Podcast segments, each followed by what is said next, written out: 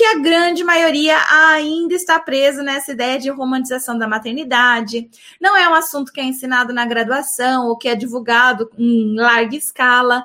Então, infelizmente, nós temos muitos psicólogos que ainda não têm esse tipo de informação. Hoje nós vamos falar sobre o tema O psicólogo que é vítima do sistema sobre as crenças de romantização da maternidade, tá? Então nós vamos falar um pouquinho aí sobre é, alguns psicólogos, né, que acabam não tendo esse tipo de informação e acabam muitas vezes sendo vítimas, né, é, desse preconceito social, da ideia de romantização da maternidade e que infelizmente influencia também no seu modo de fazer atendimentos, de olhar para o fenômeno aí da maternidade, da paternidade. Então é sobre esse tema, sobre esse assunto que nós vamos falar hoje aqui na, na live.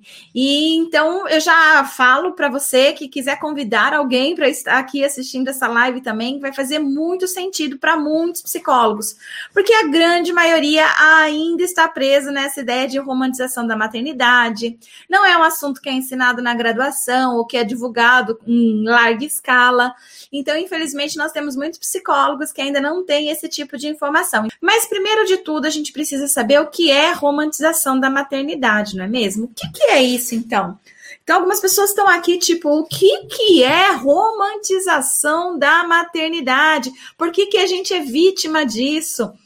Conta aí, Rafa, para a gente poder entender. Uh, a gente é, vive em uma cultura né?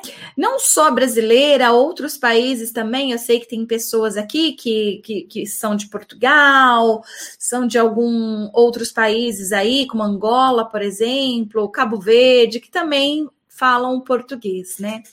E não é uma, uma algo único, né, do Brasil, é, essa romantização da maternidade, mas de muitos países, de muitas culturas, que significa que as pessoas acreditam que ser mãe é uma missão de toda mulher.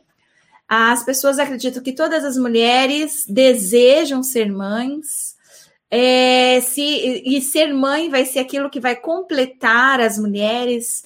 Ser mãe é aquilo que vai trazer a completa felicidade e bem-estar para as mulheres.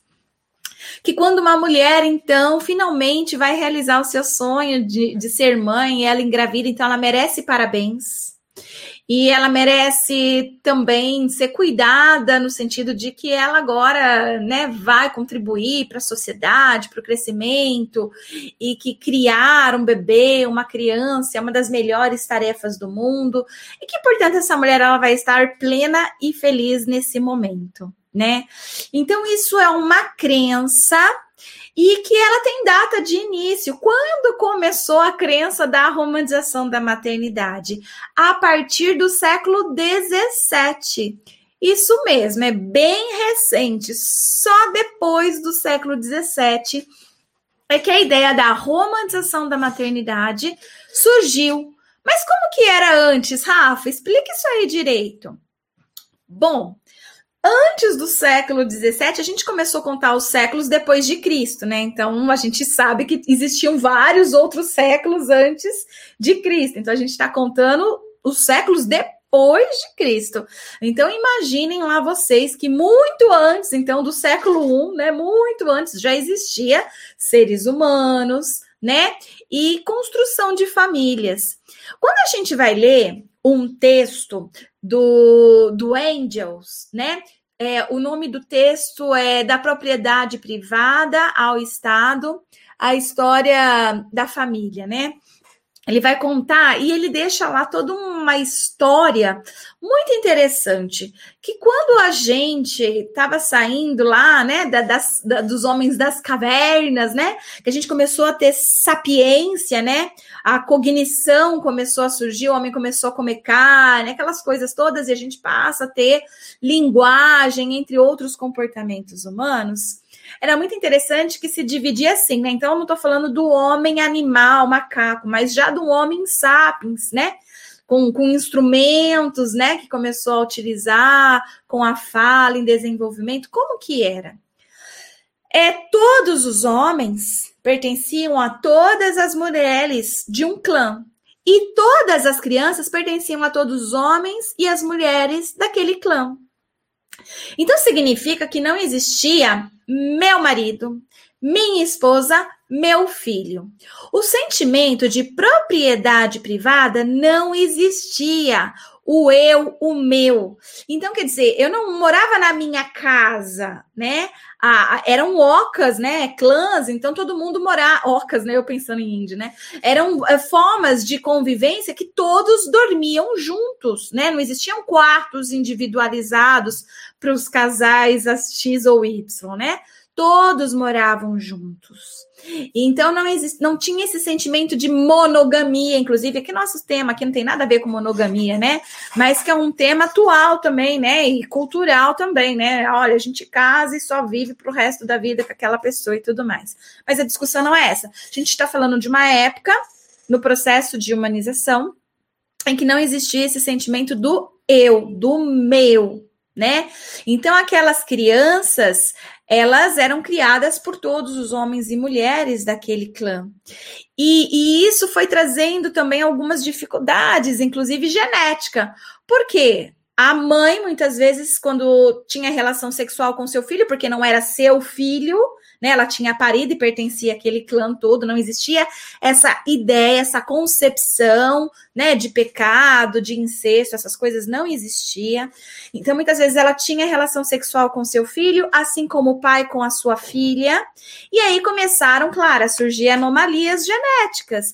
E aí, com o avanço, né, do, do passar do tempo, começaram a perceber que existia, inclusive, uma necessidade de haver uma monogamia temporária só para organizar a situação. Como assim organizar a situação, Rafa? A gente coloca lá. É, aquela mulher, aquele homem só podem transar durante um período de tempo, porque os filhos que eles tiverem, eles já sabem que é deles. Então, aquela mulher não vai poder transar com o filho dela e aquele homem não vai poder transar com a filha dele. Pronto, assim diminui as anomalias genéticas, tá? Que começaram a perceber isso. Então a monogamia ela não era para, ah, eu te amo e vamos viver felizes para sempre. Não, era só para uma questão de organização daquela sociedade. Tá? E, e daí vai, tá, gente? Aí vale muito a pena ler esse texto, vale muito, muito a pena, né? Frederick Engels, né? Da propriedade privada ao Estado, a história da família. E, e você vai começar a perceber toda essa trajetória aí. Mas o fato é, gente, que depois disso, né, passaram-se alguns séculos aí e começou a ter a noção de propriedade privada, né? Principalmente quando as pessoas começam a perceber, olha, tá nascendo mais gado aqui, ou tô tendo mais colheita, sei lá, de feijão, de arroz aqui do que num outro espaço.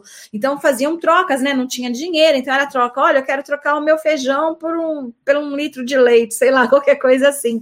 E aí algumas pessoas começaram a ter um acúmulo maior do que outras, que começou a gerar riqueza, né? E aí começa a ver as necessidades de criar dinheiro e tal, né? E vai surgindo a riqueza mesmo, dinheiro.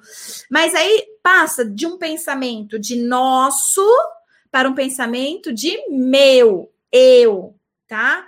Então é essa trajetória aí que a gente vai. E quando a gente faz esse, esse, essa trajetória do pensamento de nosso para um pensamento de eu, meu, inclui né, a questão da minha esposa, meu marido, meu filho, minha filha tá? Então passa a existir por quê? Questões de herança. Então você só vai, é, você vai acumular riqueza, mas essa riqueza precisa ser passada só para os seus descendentes e não para outros. Então não é mais para a população, para a comunidade, né? Pra, mas é para os meus descendentes. Né? Existia toda uma preferência pelo homem, né? Então, sexo masculino e tal. Então, o homem, o patriarcado, né? Isso a gente já passou do matriarcado, nem precisei contar, porque senão não dá tempo aqui, vai ser uma live só, só para falar sobre isso, né? Então a gente entra no patriarcado, e aí, então, o poder fica com os homens. E só um detalhezinho, assim, que pode ser uma curiosidade para muitos aqui. A, a primeira forma de família era um homem com seus escravos. Então, ele fazia das sua, as suas mulheres, esposas, eram escravas e seus filhos também. Porque quanto mais é, filhos né, ele tem na mão de obra, mais rico ele fica. Então, quer dizer, se ele só tem uma esposa, ele pode ter poucos filhos com aquela esposa e dificulta a riqueza daquele homem, o cultivo de algum tipo de de planta, sei lá, comestível, né, de vegetais, etc., ou é, animais, que aí depois você mata o animal para comer, etc. Então, você, quanto mais pessoas você tem, quanto filhos, escravos, né, mais você consegue produzir riqueza, mais rico você consegue ficar. Então, a monogamia muitas vezes era só para a mulher e não para o homem já numa época seguinte. Por quê? Esse homem ele poderia ter várias mulheres, porque se ele consegue engravidar várias mulheres, há mais probabilidade, então, dele ter, então, essa mão de obra. Daí, então, vem a palavra famulus, que hoje é família, tá? Então, a palavra família, ela se origina da palavra famulus. E o que, que significa a palavra famulus, para quem não sabe? Escravos de um mesmo homem, tá? Então, a gente romantizou a família, hoje a família é romantizada, né? É, até um, um, presidente aqui do Brasil ganhou as eleições usando, né, a família acima de tudo, Deus acima de todos, essas, essas coisas todas, né? Então, priorizando os valores, o pudor familiar, quando na realidade, quando a gente vai estudar o que significa família, escravos de um mesmo homem, patriarcado, né? Um, um, horror, né? Quando você vai estudar a história, você fica, meu Deus, que horror, né? Então a família hoje ela, ela está romantizada, mas a sua origem é essa aqui que eu acabei de contar para vocês. Então nós temos lá a ideia, então, é, de que a, aqueles filhos, então, não tem amor do homem, da mulher, por aquelas, por aquelas crianças, mas elas eram escravas, elas estavam sendo geradas aos montes justamente para ajudar ali na, na colheita, na, né, na caça, entre outras coisas, tá? Ah, os afetos pelos bebês sempre existiram. Tá? A natureza, ela deu para nós, seres humanos, alguns estímulos para cuidar das nossas crias. A gente não vive instinto como os animais. Os animais eles exercem comportamentos instintivos, que são comportamentos que não são aprendidos, ele já nasce com, tá? Então é instintivo, por exemplo, num bezerrinho, dar cabeçada, né, na, na, nas tetas da vaca para descer leite, né? É instintivo, ninguém ensinou isso para ele, né? Então, tudo é, o cachorrinho que vai fazer xixi para marcar território, o João de Barros que vai fazer a sua casa, né, numa determinada época do ano. Então, tudo isso é chamado de instinto. Então, instinto é tudo aquilo que a gente simplesmente faz sem raciocinar, sem pensar. É um movimento reflexo, é um comportamento reflexo. Não é aprendido. E na nossa espécie, a natureza ela colaborou com algumas informações para que a gente pudesse cuidar dos bebês. Porque se não existe amor, né? Se o bebê não é meu, se o bebê é da, da tribo, se todos os homens e todas as mulheres devem cuidar daqueles bebês, porque eles pertencem a essa grande família de homens e mulheres, e outras crianças, então a natureza ela precisa dar algumas características, né, para que a gente queira cuidar. Então, por exemplo, aquele, aquela bochechinha rosadinha, gostosinha, né, do bebê, ela pede cuidado, o tamanhozinho dele. E isso não é só no bebê humano. Você sente necessidade de cuidar também do cachorrinho, também do gatinho, né? Outros animais, até predadores, né, do ser humano. Se tiver um tigre, né, um, um urso, tudo ali bonitinho, bebezinho, a gente tem vontade de cuidar, de pegar no colo. E isso sim são é, atividades, né, que a gente recebeu da natureza. Então é genético, é hereditário. A gente recebeu isso da natureza para cuidar. Agora, receber isso e, e falar que isso é amor são coisas diferentes, tá? O meu desejo por cuidar de bebês, né? Humanos ou não humanos, não significa amor o amor já é um conceito cultural, A nossa cultura, através dos séculos, do, dos tempos, foi inventando o amor. Até porque, para a gente hoje poder ter o amor entre homem e mulher, mulher e mulher, homem e homem, o que for, né? Para a gente poder chamar de parceiro, ter um casamento e etc., foi toda uma trajetória também que foi sendo construída. Como eu disse aqui para vocês, não existia monogamia lá no começo, mas chegou um momento que ela foi altamente necessária, né, para a organização da nossa sociedade. E, inclusive, não foi nem a Igreja Católica que inventou esse conceito de amor entre outra homem e mulher, mas a Igreja é, Luterana, né? É, que nas suas ideias revolucionárias, né, para ir contra algumas ideias retrógradas lá da, da Igreja Católica daquela época, né, que fazia cruzadas, queimada de bruxas, entre outras coisas, né?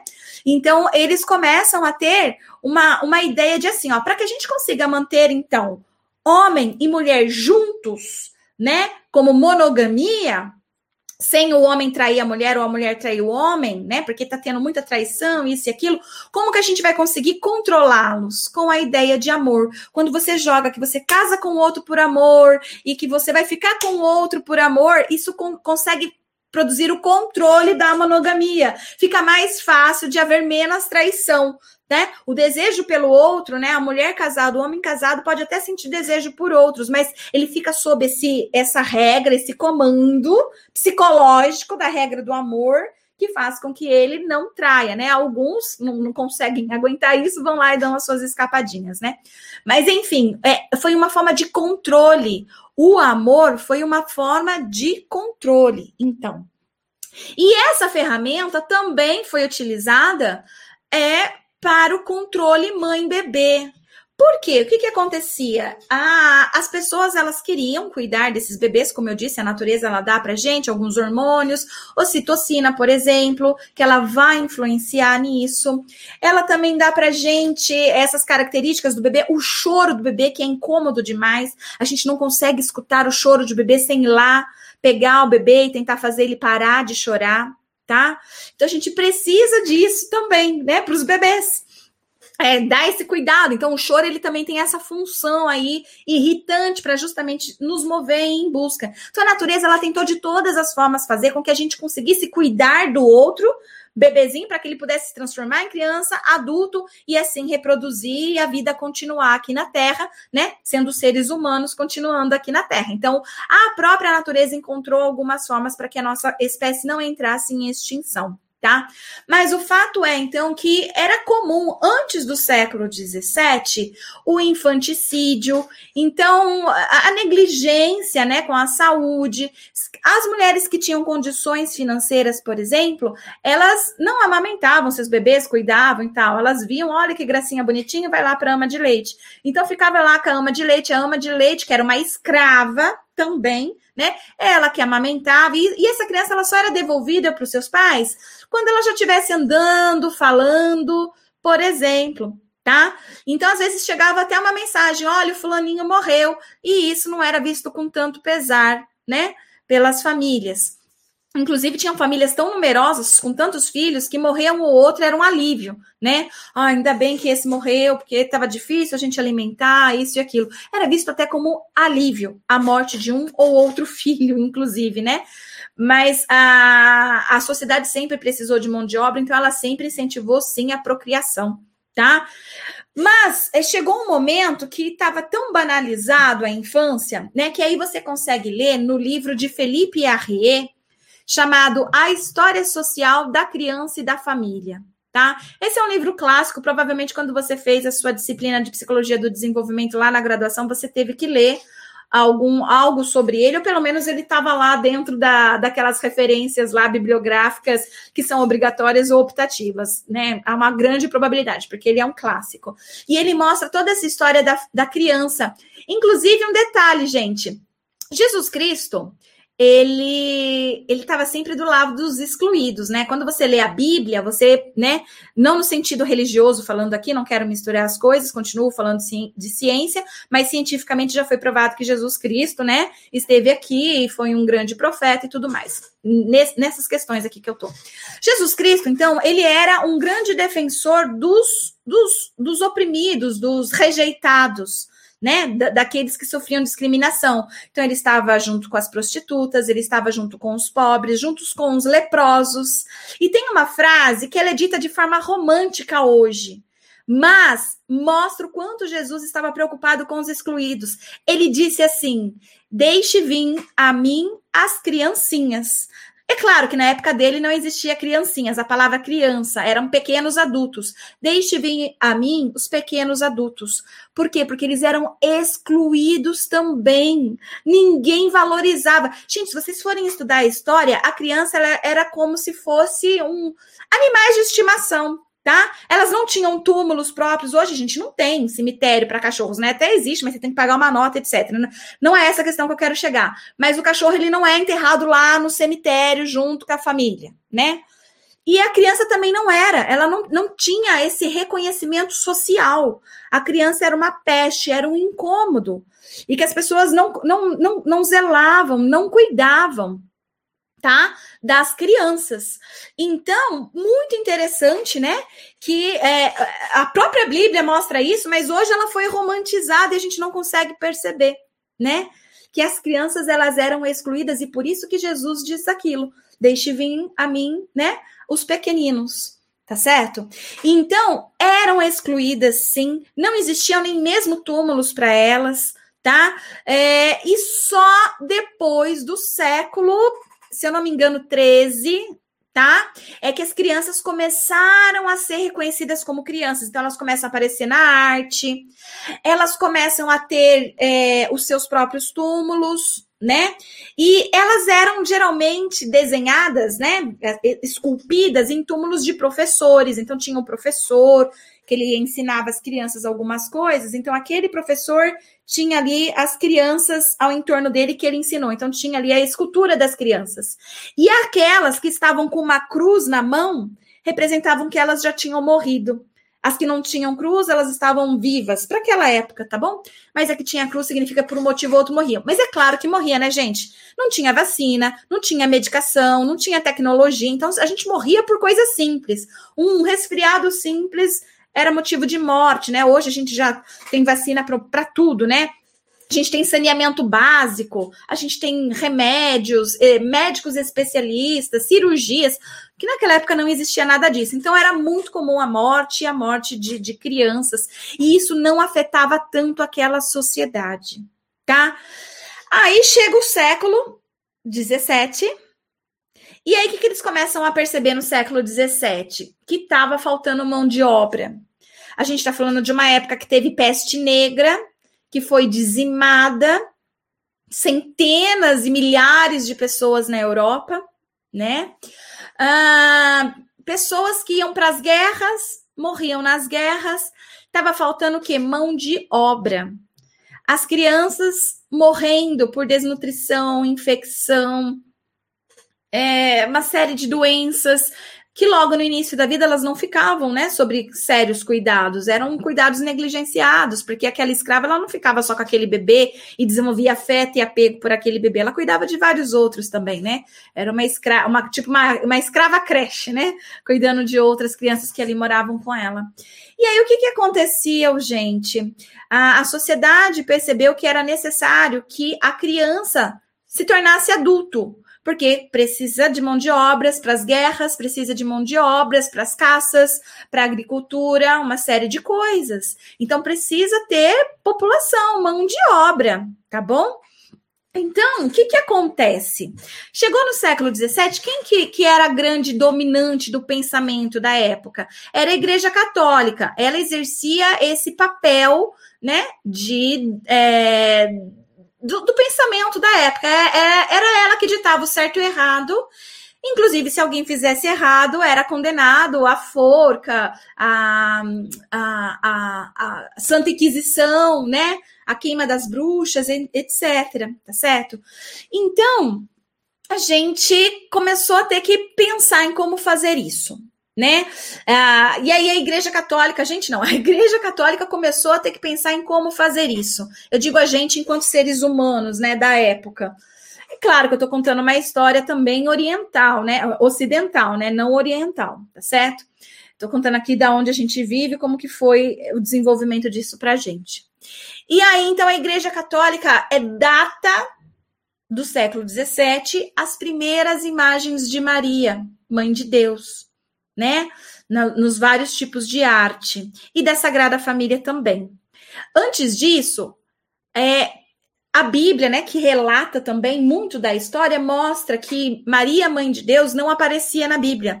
Se eu não me engano, na minha época que eu estudei um pouco mais da Bíblia, Maria, né, ela aparece como a mulher com M maiúsculo durante quatro vezes só no Novo Testamento. No Velho, né, aparece, acho que uma vez no, no Antigo Testamento, falando que será é, o, o, Messias virá, será concebido pela a mulher virgem, tal, não sei o quê, lá no Antigo, e depois outras três vezes no Novo Testamento, se referindo a Maria, mãe de Deus. Tá? Então, só quatro vezes que ela aparece na Bíblia inteira, e não aparece como Maria, mãe de Deus e tal, né? Mas a mulher, né? Tudo em maiúsculo aí no caso.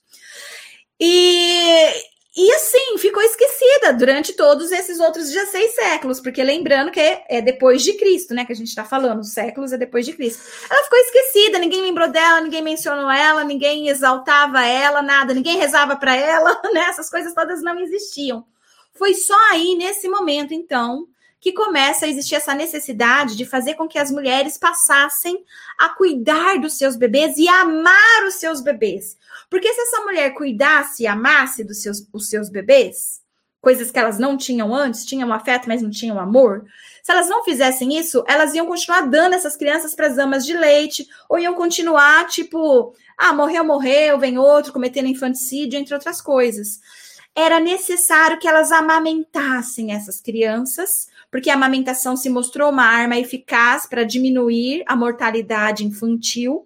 Então, elas próprias precisavam amamentar os seus próprios filhos para que a criança pudesse sobreviver ao primeiro ano de vida e, consequentemente, aguentar os demais anos, né?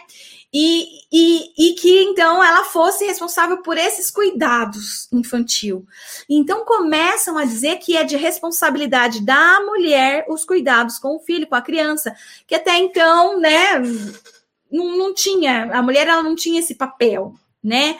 É, eram, as crianças eram cuidadas na rua por outras pessoas e tudo mais.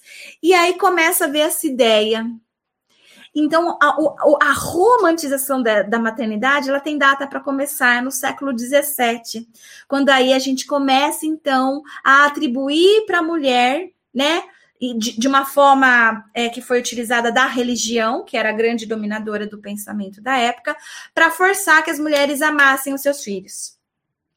Tem um filme muito interessante chamado O Perfume, tá? Para quem ainda não assistiu, ele não tem nada a ver com, com perinatalidade, nada disso, mas tem uma cena que é justamente esse momento do século XVII que eu tô falando para vocês.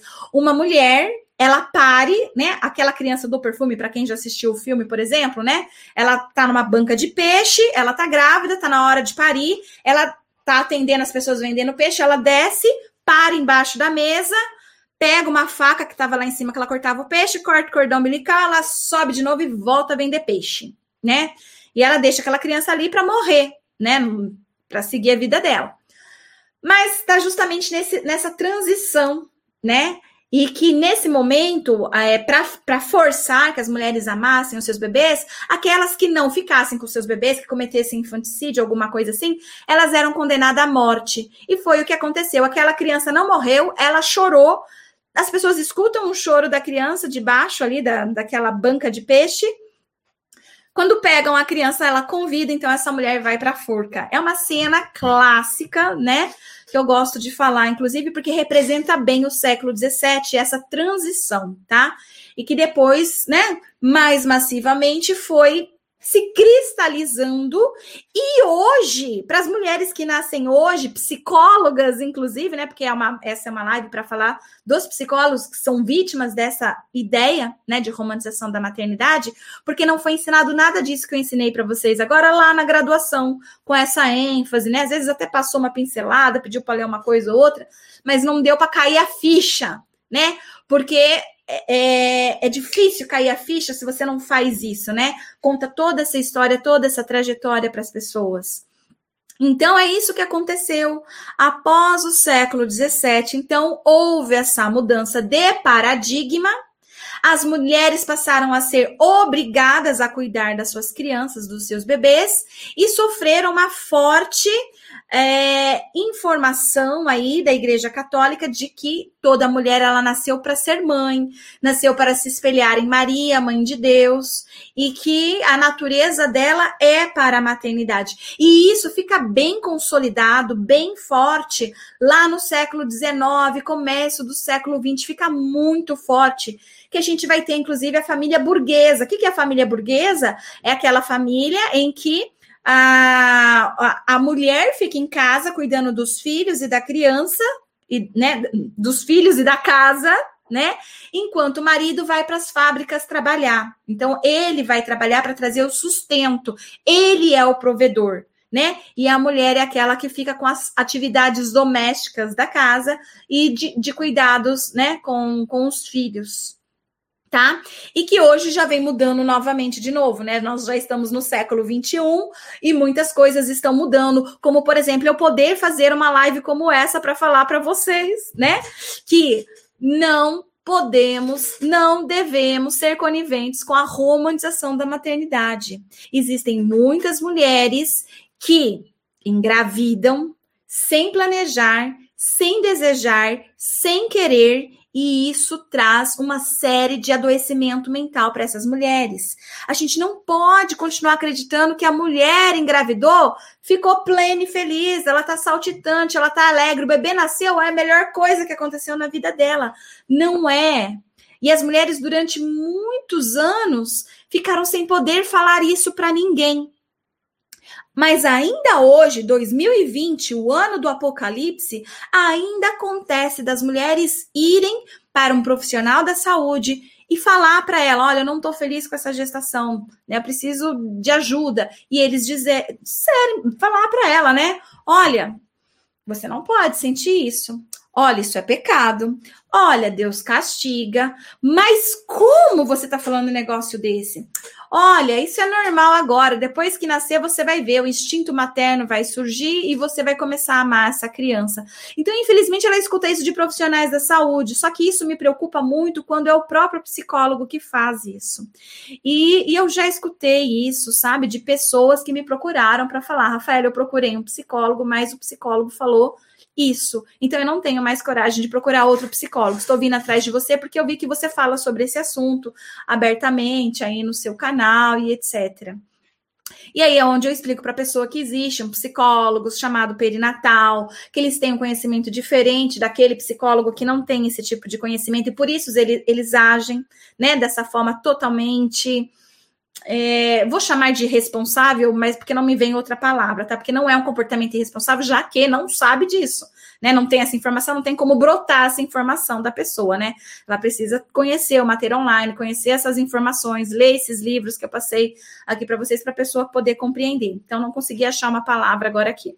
Mas o fato é, então, que aí eu encaminho elas para o psicólogo perinatal, porque a gente tem uma relação de centenas de psicólogos perinatais que podem trabalhar tranquilamente com essas questões. Aí eu acabo passando para os meus alunos atenderem, né, aquele que tem disponibilidade, atender aquela pessoa. Mas o fato é, então, gente, que depois de você ter ouvido essa live, você não pode mais fingir, tá? É, que, que você não sabe nada sobre isso.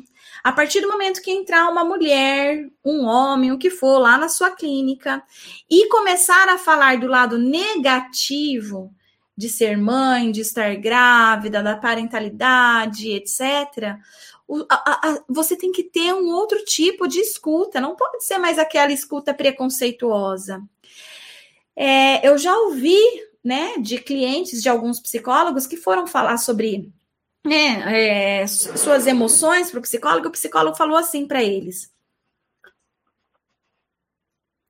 para gestante: Olha, você não pode sentir isso porque tudo que você sente passa para o bebê, viu? Seu bebê está sentindo tudo isso que você está falando aqui. Então, cuidado com o que você está sentindo aí, porque isso vai afetar o seu bebê.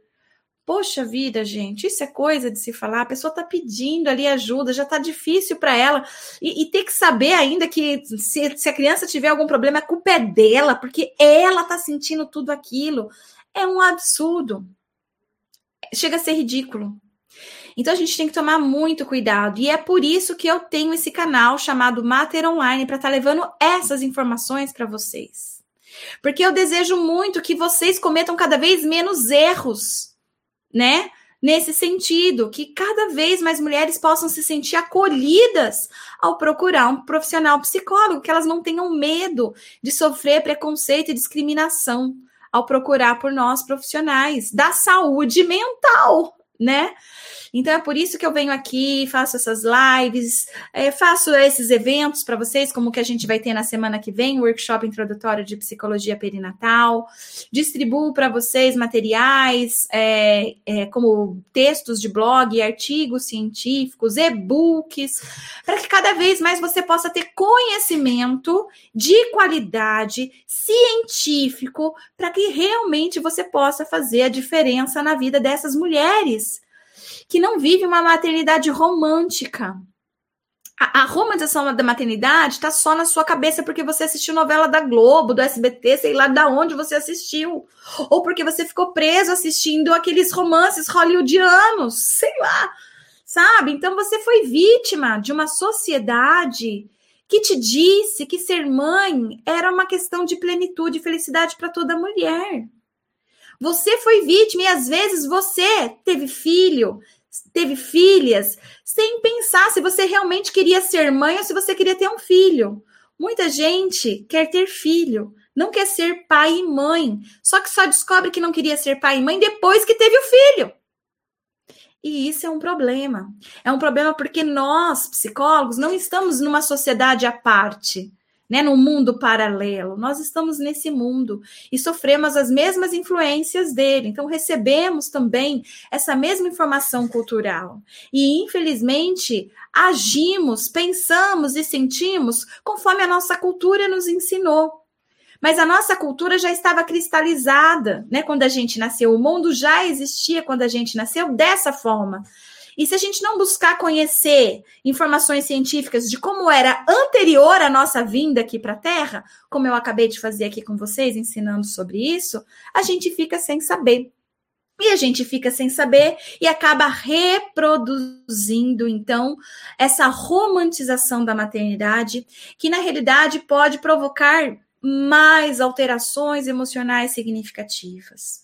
E essas mulheres acabam não vindo para o nosso consultório, né? Não vindo para o nosso atendimento na unidade básica de saúde, não nos procurando lá na organização em que eu trabalho, lá na escola, em todos os setores em que o psicólogo trabalha. Então, essas mulheres acabam ficando envergonhadas. Por quê? Porque a mesma mensagem que você recebeu, ela também recebeu. E aí, na cabecinha dela, ela vai falar: não, eu não posso falar sobre essa sensação, esse, essa emoção, esse meu sentimento negativo em relação à maternidade para ninguém. Porque se eu abrir a boca para falar para alguém, é, eu vou sofrer discriminação, preconceito, não vão me entender, né? Às vezes a mulher ela morre de medo. E olha só, né, eu, eu só para ilustrar algumas coisas assim de como que a maternidade ela é romantizada, a tal ponto que ah, algumas pessoas, por exemplo, que, que não que estão na fila de adoção porque elas não conseguem ter filhos por ordem biológica, por exemplo. Então a família toda fica ali rezando, rezando para que logo essa essa pessoa consiga ah, adotar. Então as pessoas falam assim: não, irmãzinha, vamos supor, né, numa igreja, não, irmãzinha, vamos orar para que você logo consiga o seu filho por adoção né? A gente sabe o quanto você quer ser mãe e tudo mais. Então, né? Glória a Deus para que logo apareça um bebê para você poder adotar. Só que essas mesmas pessoas, quando elas descobrem que uma mulher colocou a criança para adoção, o que, que elas fazem? Mulher sem coração, Deus não reina na vida dela, uma série de situações. Quer dizer, por um lado, estou rezando e pedindo a Deus para que a irmãzinha X logo consiga ter o seu filho por via de, de, adoção. E por outro lado, eu descubro que uma mulher colocou o filho para adoção e eu desço a lenha na Geni, né? Taca cuspe na Geni, naquela mulher. Então, percebe a discrepância, a, a, a irra, irracionalidade das pessoas, né? Então, assim, a gente precisa cada vez mais, né? É, falarmos sobre isso, sobre essa grande necessidade das mães poderem amar os seus filhos, né? É, da forma é, mais é, mais natural possível, sem essa pressão. Você precisa amar, você a mulher às vezes ela pega o bebezinho dela que acabou de nascer, ela olha para aquele sujeitinho e para ela é um estranho. Ela não consegue amar ele logo de imediato, vai ser uma construção ao longo dos dias, ao longo do tempo que ela vai conseguir amar aquela criança. Naquele momento ela não consegue. Ela olha para aquela criança e fica esperando. Cadê o amor? Por que, que o amor não veio? Cadê? Cadê o instinto materno? Por que, que não está aqui? Então a gente precisa cada vez mais ser, sermos esses profissionais que vão entender dessas questões, respeitar essas questões e poder ajudar essas mulheres que querem amar os seus bebês, que desejam, mas naquele momento está acontecendo alguma coisa, uma depressão pós-parto, alguma coisa. E a gente poder fazer isso da forma mais correta possível. Tá bom? Então é isso aí, pessoal. Espero que tenha sido útil para vocês, né? Essa live de hoje, que tenha feito, provocado aí reflexões, tenha provocado emoções, o desejo por ajudar, o desejo por fazer a coisa certa. Tá certo? Então é, é isso que eu desejo hoje, né? E que eu tenha conseguido conquistar aqui nessa live. Então é isso aí, pessoal. Beijo carinhoso para todo mundo e tchau, tchau.